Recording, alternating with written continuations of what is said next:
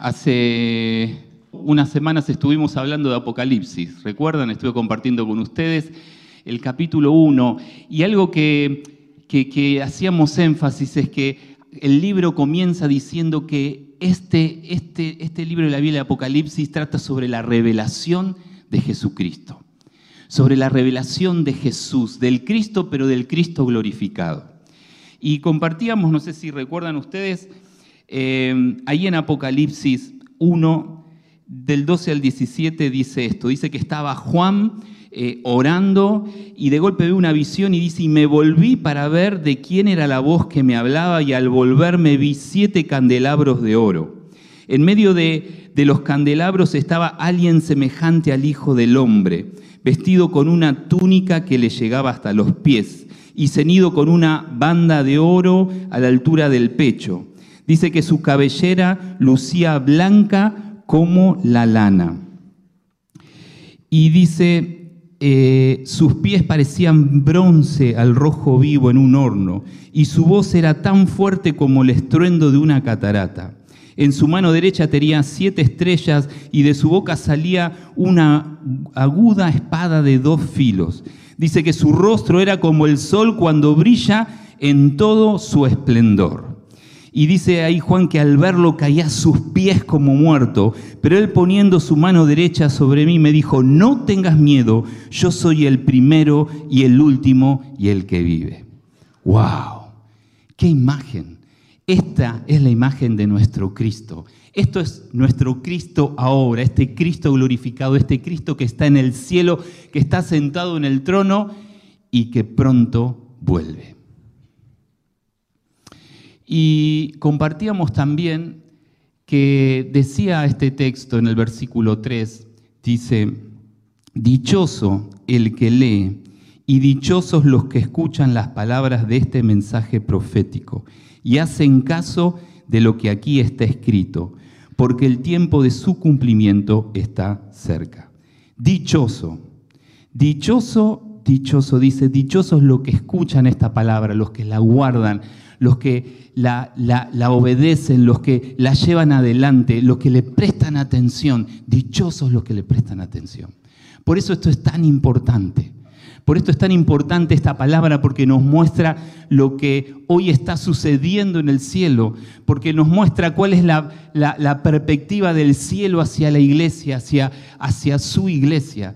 Cuál es, eh, cómo es este Cristo glorificado, qué es lo que Él piensa, qué es, cuáles son los planes que Él tiene, qué es lo que está pensando, cuáles van a ser las acciones que van a venir también en este tiempo en que estamos nosotros. Miren, estamos, decía ahí el, versículo 12, eh, el 13, dice que en medio de los candelabros estaba alguien semejante al Hijo del Hombre. En medio de los candelabros, y leíamos un poquito más adelante en un versículo que esta imagen representa las iglesias. Estos candelabros representan iglesias, siete iglesias ahí del Asia Menor. Y, esto quiere decir que el Señor está en medio de las iglesias, Él está en medio de las congregaciones. Él está en medio, en medio. Y dice que estas iglesias eran representadas por candelabros, porque ¿qué hace un candelabro? ¿Qué hace? Alumbra, alumbra. El Señor quiere que su iglesia alumbre.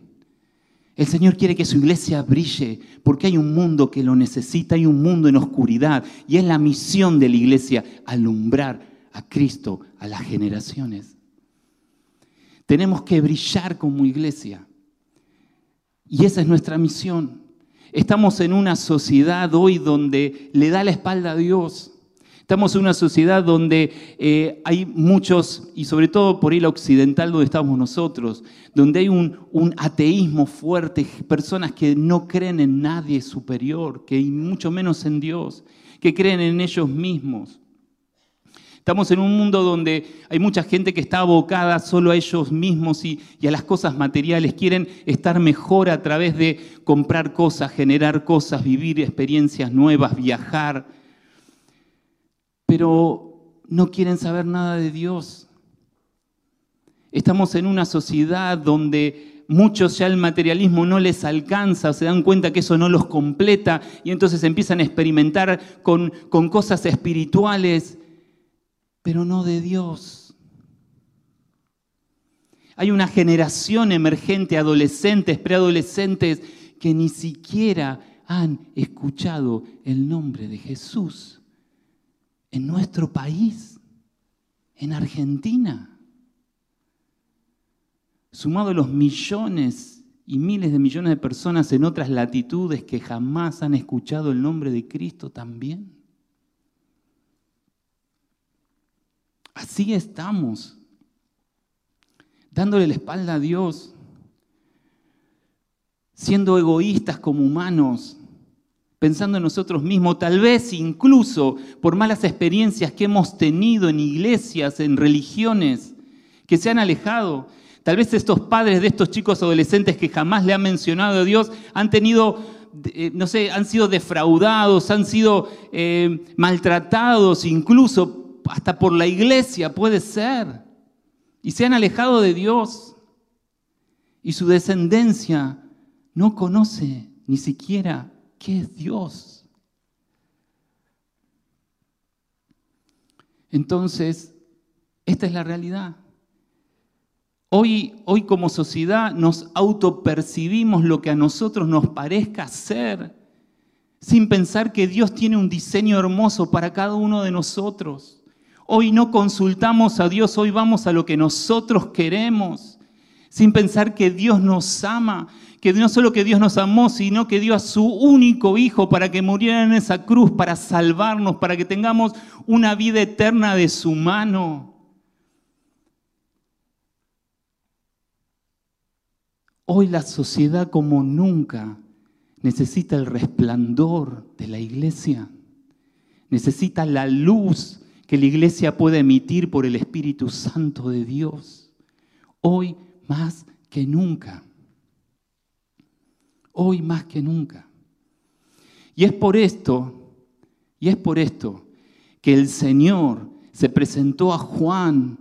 Es por esto que el Señor diseñó este libro de Apocalipsis para poder prepararnos como iglesia para este tiempo en que estamos y en lo que vendrá. El Señor preparó esto porque Él anhela que su iglesia brille. Él, él, él desea que su iglesia brille. Y, entonces vamos ahora a compartir, a partir del capítulo 2 empieza a ver unos mensajes que el Señor le muestra a Juan para que Él los comparta con nosotros unos mensajes preciosos, mensajes para cada una de estas siete iglesias, mensajes perfectamente diseñados para que sean actuales y vigentes a pesar de que transcurra el tiempo. Fueron escritos hace más de dos mil años, pero es más actual que nunca cada uno de estos mensajes. Y no vamos a poder abarcar todos, pero yo te invito a que después continúes leyendo y meditando porque estos mensajes el Señor los diseñó para prepararnos, para que brillemos, para que estemos atentos, para que estemos preparados para lo que Él tiene, para lo que Él va a hacer, para lo que Él quiere. Entonces te invito que, que vayamos al capítulo 2 de Apocalipsis.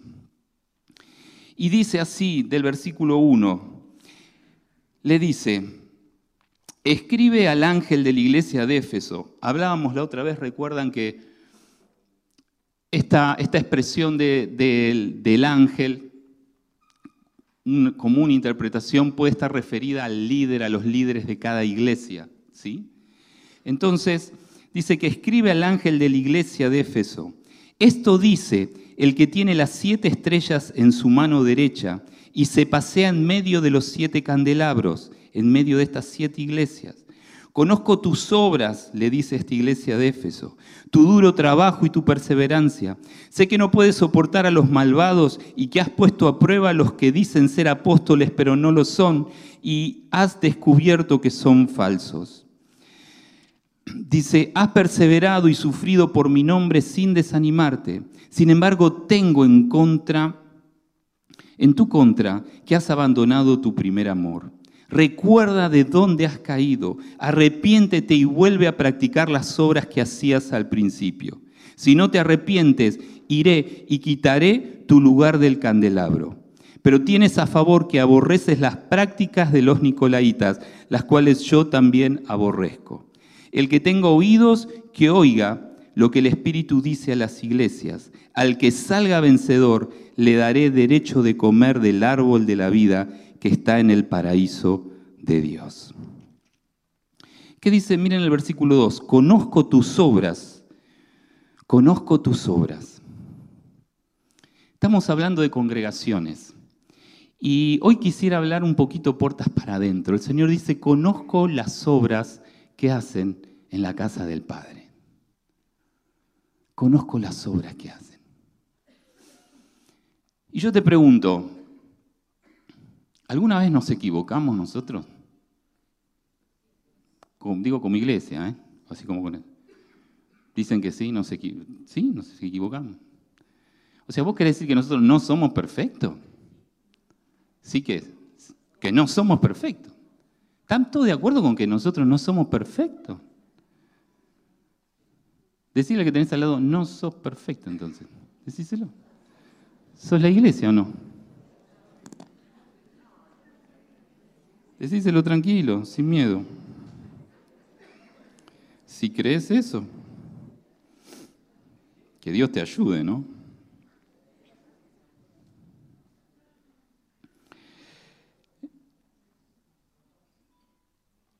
No somos perfectos, pero dice, fíjate el versículo 1, esto dice el que tiene las siete estrellas en su mano derecha y se pasea en medio de los siete candelabros.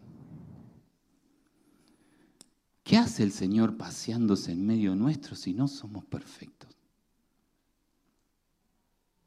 ¿Cómo nos aguanta?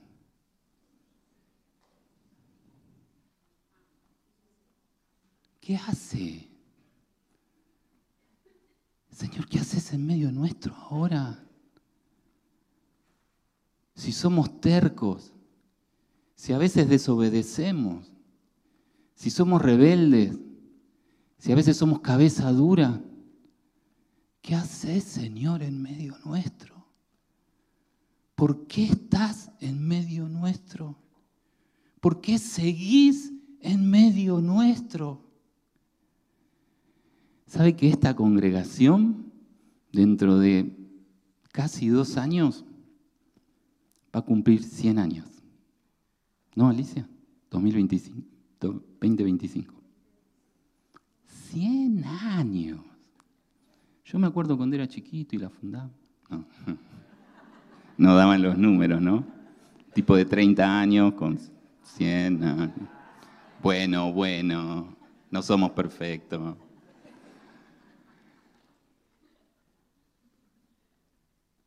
¿Qué hace, Señor, en medio nuestro casi 100 años? ¿Y qué pasó gente?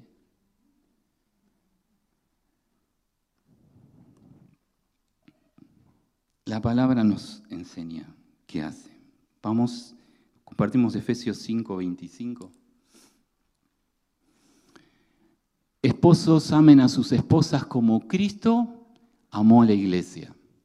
Dice que dio su vida por ella y ésta lo hizo para santificarla, purificándola con el baño del agua, acompañando de la palabra para presentársela a la iglesia, para presentársela a sí mismo como una iglesia gloriosa, sin mancha, ni arruga, ni nada parecido, sino santa y perfecta.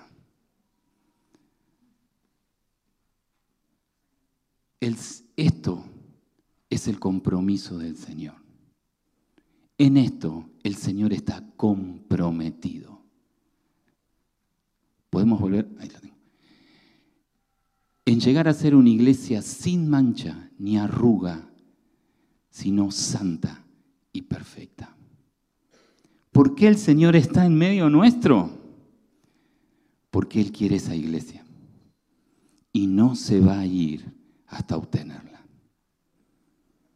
hasta que Él vuelva. No se va a ir de en medio nuestro. ¿Qué tan comprometidos estamos nosotros con la iglesia? Porque Él se pasea en medio y ahora vamos a seguir leyendo y Él resalta las virtudes que tiene cada una de las iglesias y Él también marca aquellas cosas en las cuales las iglesias están desviadas para corregir, para poder llegar a ser esa iglesia santa y perfecta. pero lo hace por amor, porque nos ama, porque dio su vida y su compromiso es por amor, no por crítica, no por juicio. Él está comprometido en amor, en estar en medio de su iglesia para hacerla santa y perfecta. A pesar de lo cabezón que puedo ser yo y a pesar de lo cabezona o cabezón que podés ser vos. Él está comprometido. Y mi pregunta es, ¿de qué lado estás? ¿Por qué estás acá? ¿Estás comprometido como el Señor? ¿Estás eh, comprometido en el Señor en, en, ese, en esa mirada de amor, de desarrollo, de crecimiento? ¿O tal vez estás en una vereda de enfrente observándola con crítica y con juicio? Porque no somos perfectos, porque hay muchas imperfecciones, porque nos equivocamos porque yo como pastor soy de carne y hueso. Porque yo puedo pecar, yo puedo tropezar, yo me puedo equivocar, yo puedo perder el norte. El, equipo pastoral puede perder el norte, el liderazgo, Dios no lo permita, pero puede ser por nuestra negligencia. Y a cada líder y a cada un, cada hermano. Pero ¿con qué estamos comprometidos, iglesia, en este tiempo? Sigue diciendo la palabra del Señor en el versículo 2, conozco tus obras, tu duro trabajo y tu perseverancia. Tus obras, tu duro trabajo y perseverancia tremendo. Esta iglesia laburaba, esta iglesia perseveraba, esta iglesia eh, dice que trabajaba mucho, trabajaba mucho. Versículo 3, has perseverado y sufrido por mi nombre sin desanimarte perseverado y sufrido por mi nombre sin desanimarte. ¿Cuántas cosas? Era una iglesia que, que remaba. ¿Vieron como decimos por ahí con dulce leche? Y le daba y le daba y le daba contra viento y María y le daba y trabajaba. Y hermanos, estos, estos mensajes tan perfectamente diseñados son mensajes para nosotros poder ir identificando, para que sean un espejo para nosotros de qué es lo que somos. Hay siete mensajes y no es que nuestra iglesia pertenece a unos siete, sino que tenemos que, con la sabiduría del Espíritu Santo, poder aprovechar, identificar en estos mensajes y vernos a nosotros mismos, ver cuáles son esas fortalezas que el Señor ha, permitido que desarrollemos y cuáles aquellas debilidades por las cuales tenemos que orar, por las cuales tenemos que modificar, por las cuales necesitamos un cambio. Y yo no sé si la casa del Padre es Éfeso, no lo sé, o es Mirna, o Pérgamo, o alguna de las otras. Pero la, idea de esta mañana que el Espíritu nos pueda ayudar a poder identificar qué cosas, qué cosas estamos necesitando en este tiempo que estamos atravesando. Y acá lo primero dice que era una iglesia esforzada, tenía muchas actividades. Y, miren, lo, voy a poner así. Tenían comedores, tenían ayuda a los chicos, ¿no? tenían actividades con los jóvenes, tenían actividades con las personas mayores. Y, y no sé, teníamos comedor diario y, obra misionera en Chaco y ayudamos a los mapuches en el sur y, bueno, y tenemos actividad con los niños y con los matrimonios y con los jóvenes y cuántas cosas, cuántas cosas. Y está mal, no, está buenísimo, está buenísimo. Pero, pero, dice el versículo 4, sin embargo, tengo en tu contra que has abandonado tu primer amor. Esta iglesia de Éfeso trabajaba muchísimo, se esforzaba, sufría, peleaba. Según algunos comentaristas, llegó a ser una de las iglesias más grandes de su época. Algunos estiman que tal vez podría haber llegado a 100.000 personas. ¿Saben lo que es eso en esa época? Tremendo. Pero, pero, tengo una cosa, has dejado tu primer amor, la intimidad con el Señor. Estás en piloto automático y perdiste el primer amor. Cuando habla de primer amor, ¿quién recuerda cuando conoció al Señor? ¿Quién recuerda ese fuego? Ese deseo de estar con Él todo el día, ese deseo de orar, de leer su palabra, de estar en su presencia, de buscar su dirección, de decir, Señor, sos lo más importante, lo dejo todo a ti. Lo dejo todo a ti. Y el Señor le recuerda a esta iglesia, está buenísimo todo lo que haces, pero estás perdiendo, has perdido ese primer amor. No soy lo primero. Tus actividades son los primeros, tu programa son lo primero a mí. A mí, cuántas veces hacemos las cosas en automático, cuántas veces hacemos las cosas como nosotros hemos aprendido a hacerlas y las seguimos haciendo y perdemos la dirección de Dios y no damos los volantazos que Dios nos pide dar y seguimos derecho como nosotros estamos acostumbrados. Porque la exigencia nos lo pide, porque la, la velocidad, la aceleración de esta sociedad nos pide actividad, hagamos, hagamos, hagamos, hagamos, hagamos. Y el Señor no solo les dice que perdieron su primer amor, sino que el versículo dice, recuerda de dónde has caído. Les dice, perdiste tu primer amor, caíste, porque lo más importante es que yo sea tu primer amor. Que yo sea tu primer amor. Que la obra de Chaco no sea tu primer amor, Gabriel. Que la obra con los mapuches no sea tu primer amor, Gabriel. Yo quiero ser tu primer amor, dice el Señor. Yo tengo que ser tu primer amor. Yo quiero que estés a mis pies, porque yo quiero decirte lo que tenés que hacer, porque yo quiero decirte lo nuevo que, tenés, que tengo para vos. Porque yo quiero decirte las cosas que hay que hacer para que vos brilles y brilles más. Porque esa es la misión. No es venir solo a la iglesia, no es estar haciendo, no sé, soy yo, dice el Señor. Soy yo. Y dice el versículo 5, dice, arrepiéntete y vuelve a practicar las cosas que hacías al principio. ¿Qué hacías cuando conociste al Señor? ¿Cuánto tiempo estabas con Él por día? ¿Lo preferías a Él o alguna película, alguna serie de Netflix? ¿Qué te apasionaba? ¿Qué te desesperaba? Si no era estar con Él, sentir su presencia, sentir su caricia, su amor. Y sigue diciendo la palabra, si no te arrepintieres, y esto es, cambiemos de dirección. Si no lo estamos haciendo, volvamos a ese primer amor. Volvamos al Señor. Volvamos a la búsqueda de su presencia, a la búsqueda de su dirección. Volvamos al corazón del Señor. Volvamos y a partir de ahí hagamos, pero volvamos a Él.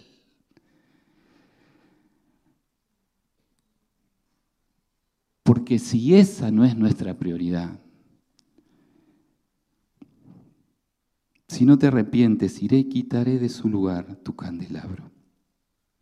Qué fuerte, ¿no?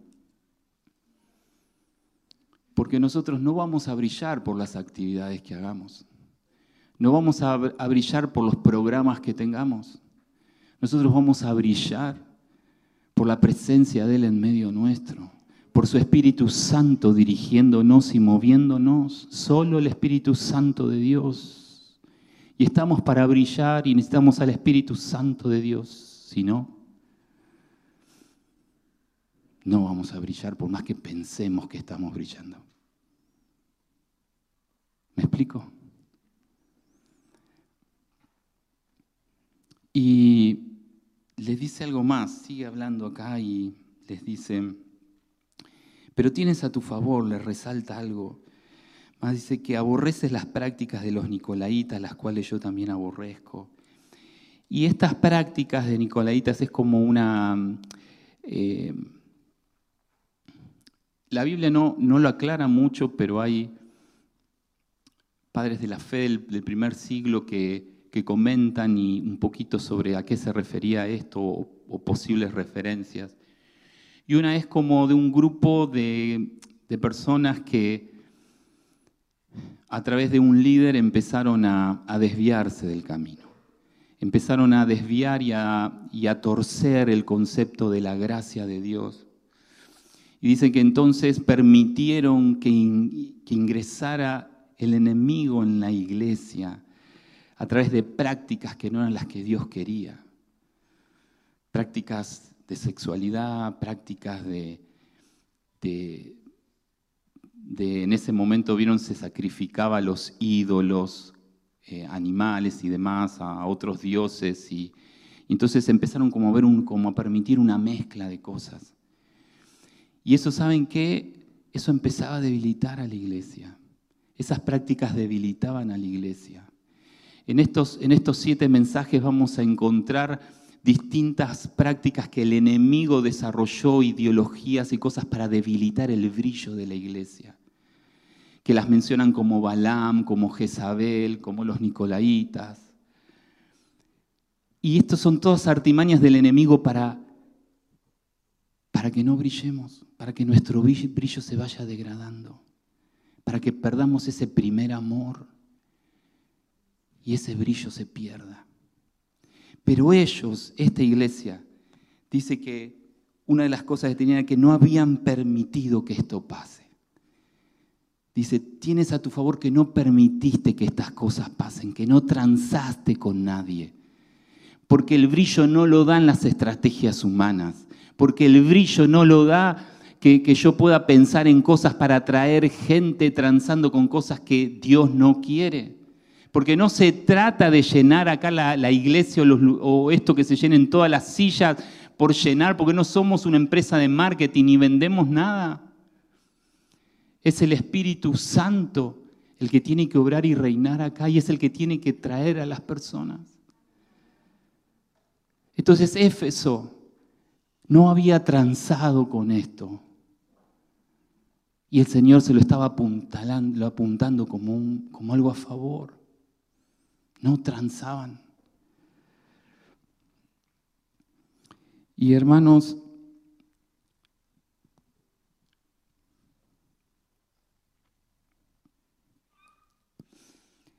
cuando decía un pastor, el, eh, pastor Barriger, recuerdan que hace un tiempo estuvimos trabajando un libro de él, dice, cuando la luz brilla en la oscuridad, el conflicto es inevitable. Cuando la luz brilla en la oscuridad, el conflicto es inevitable. Cuando una iglesia se para poniéndola al Señor en primer lugar, poniéndola al Señor como su primer amor, buscando su presencia, buscando su corazón para ser inspirados, para después hacer. Cuando vamos a eso, empezamos a brillar de una manera tan fuerte que cada vez brillamos más y más lejos y la oscuridad empieza a ser impactada por nuestra luz. Y el enemigo no va a quedarse quieto porque empezamos a ganar terreno y establecer el reino de Dios sobre la tierra, como recién cantamos. ¿Cómo el Señor va a establecer su reino en medio de la tierra? Él lo dijo a través de la iglesia. Nos dejó a nosotros como sus embajadores. Eso que cantamos tiene que ver con cómo busquemos como primer amor a Cristo.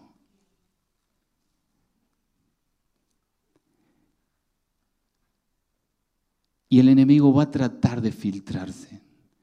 Por eso, en esta mañana yo te hacía esta pregunta. ¿De qué lado estás? ¿Qué tan comprometido estás con lo que el Señor quiere hacer? Porque estamos para hacer un brillo, pero para brillar y permitir que el Señor esté y buscarlo a Dios, tenemos que amarnos porque Él lo hace por amor, no por obligación. Nos tenemos que amar unos a otros y nos tenemos que edificar unos a otros porque esa es la voluntad del Padre, eso dice su palabra. Hoy a la mañana estábamos escuchando esto, que Dios nos ha dado dones a cada uno. Y está para que los usemos, está para que nos edifiquemos, está para que nos animemos, siempre buscándolo a Él en primer lugar, siempre buscando su corazón. Y nos necesitamos. Y el enemigo va a tratar de filtrarse por donde puede. Y la crítica siempre va a estar porque somos imperfectos. Y siempre podemos fallar porque somos imperfectos. Pero el Señor está comprometido a hacernos perfectos. Y si nos sumamos a lo que el Señor está comprometido a hacer, y si nos sumamos a ese, a ese compromiso de Cristo de hacer de esta una iglesia santa y perfecta, y si vamos a su corazón y decimos, Señor, acá estoy, quiero ser parte de tu obra, quiero ser parte de tu compromiso, Señor, quiero ver con tus ojos, no con los míos. Quiero ver lo que vos ves, ese, ese producto final de tu novia recibiéndote cuando vengas, pura, sin mancha, hermosa, blanca.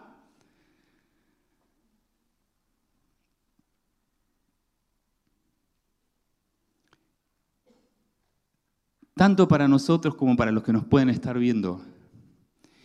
Estoy seguro que si vos tenés más de cuatro o cinco años en una congregación, vas a encontrar una lista de cosas que te parecen que están mal.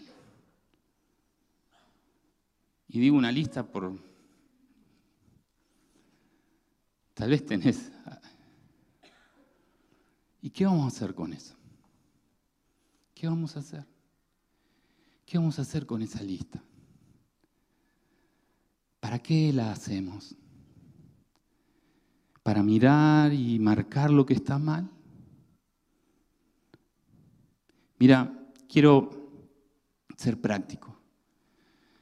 Si vos alguna vez escuchás una predicación mía o en esta mañana, y vos escuchás que yo predico algo mal que no esté de acuerdo a la palabra, si vos escuchás que tal vez mi teología no es lo que dice la palabra, que tal vez esté diciendo hasta una herejía, yo te voy a decir una cosa, de mi lado, lo que te puedo decir es que es mi deseo cuando estoy acá que Dios me use y que es el deseo sincero de mi corazón que sea para bendición, no como piedra de tropiezo. Y yo estoy seguro que también mis compañeros, también es el deseo, porque los conozco, hay un deseo sincero en el corazón de que la gloria sea de Cristo y que, y que podemos ser canales e instrumentos de Dios. Pero me puedo equivocar. Y si yo digo algo mal acá, y vos te das cuenta de eso, vos tenés dos opciones o tres, tal vez más, pero se me ocurren tres. Primero, decir, este pastor chanta, mirá, se hace el pastor y está diciendo cualquier burrada. Y puedes volver a tu casa al mediodía y si te preguntan, che, ¿qué tal el culto? No, no sabes. Este Gabriel, no, no sabe lo que dijo. ¿Cómo puede ser que un pastor diga una cosa así? Y después te encontrás con un hermano, ¿qué tal hermano? Bien, bien. ¿Se enteró lo que dijo Gabriel el domingo? Y el diablo va a estar re feliz. Ahora, ¿está bien que yo me haya equivocado? No. Pero yo te invito que si vos escuchás que yo me mande una macana, cuando baje de acá, o el domingo que viene, o cuando nos encontremos, o, por ir por un llamado telefónico, y te invito a que hagas algo, orá, y decirle, Señor, esto yo entiendo que no está bien. Quiero ser parte de tu compromiso en edificar una iglesia. Ayúdame para edificarla y quiero hablar con el pastor y decirle esto. Y sabes que si bajo y nos sentamos ahí, vos decís, Gabriel, mira, dijiste esto y la palabra dice esto. Estoy dando un ejemplo, ¿me entienden? ¿Sí? Puede ser de cualquier cosa, estoy dando un ejemplo. Dice esto. Vos estás cumpliendo con edificar y estás cumpliendo con el compromiso de Cristo, no del pastor, no de iglesia, sino con el compromiso de Cristo, porque Él se está paseando en medio nuestro en esta mañana porque nos quiere perfecta y hermosa. Y yo voy a tener dos opciones. Si estoy alineado y buscando también el compromiso de Cristo, ¿sabes qué te voy a decir? Gracias. Gracias. Gracias. Pero tal vez no estoy alineado justamente a lo que Dios quiere. Y puedo salir con un martes 13 y decir, pero ¿qué para? ¿Quién te crees que sos? Tranquilo, no importa. Vos estás buscando el corazón del Señor y cumpliste con el compromiso de Cristo. Después el Señor va a tratar conmigo. Y no solo tal vez que más adelante tenga que pararme acá y pedir perdón a la congregación por algo que dije y, corregirlo, sino que después seguramente voy a tener que ir a acercarme a vos y decirte, perdoname por mi reacción. Porque vos viniste con amor y yo por mi ego estaba ¿Se entiende? No te calles, no te calles, pero hagámosla, pero hablemos con amor, hablemos buscando el corazón del Señor, porque nos tenemos que edificar, pues nos tenemos que edificar. No te guardes las cosas que no te gustan, porque ahí el enemigo va a trabajar con vos en tu cabeza. Habla, habla con un líder. Y si no te basta esto, vení, buscanos a los pastores, pero busca, busca. Yo no estoy diciendo que una persona tenga que estar en, su, en la congregación toda la vida. El reino es grande, Dios puede tener propósitos distintos para nosotros. Pero siempre el compromiso es buscar lo que Él, comprometernos con Cristo, buscar lo que Él busca. Y si el Señor está poniendo en tu corazón, no sé, un país para ir y bendecir, para ir a evangelizar, como hoy decía Ruth, si Dios te ha dado un don, Dios te dio una visión, Dios te dio algo, vení, compartámosla, oremos juntos, que sea esta la iglesia la plataforma de lanzamiento para lo cual el Señor te está llevando a ser, pero juntos, unidos. Porque somos iglesia, porque somos una sola novia de Cristo una novia maravillosa que Él está diseñando a pesar de nosotros, a pesar de lo cabeza dura que somos, a pesar de nuestros caracteres, a pesar de, a veces lo complicado que podemos ser. No callemos, hablemos en amor, porque nos necesitamos para seguir tras ese compromiso de Cristo de hacer la iglesia santa y perfecta.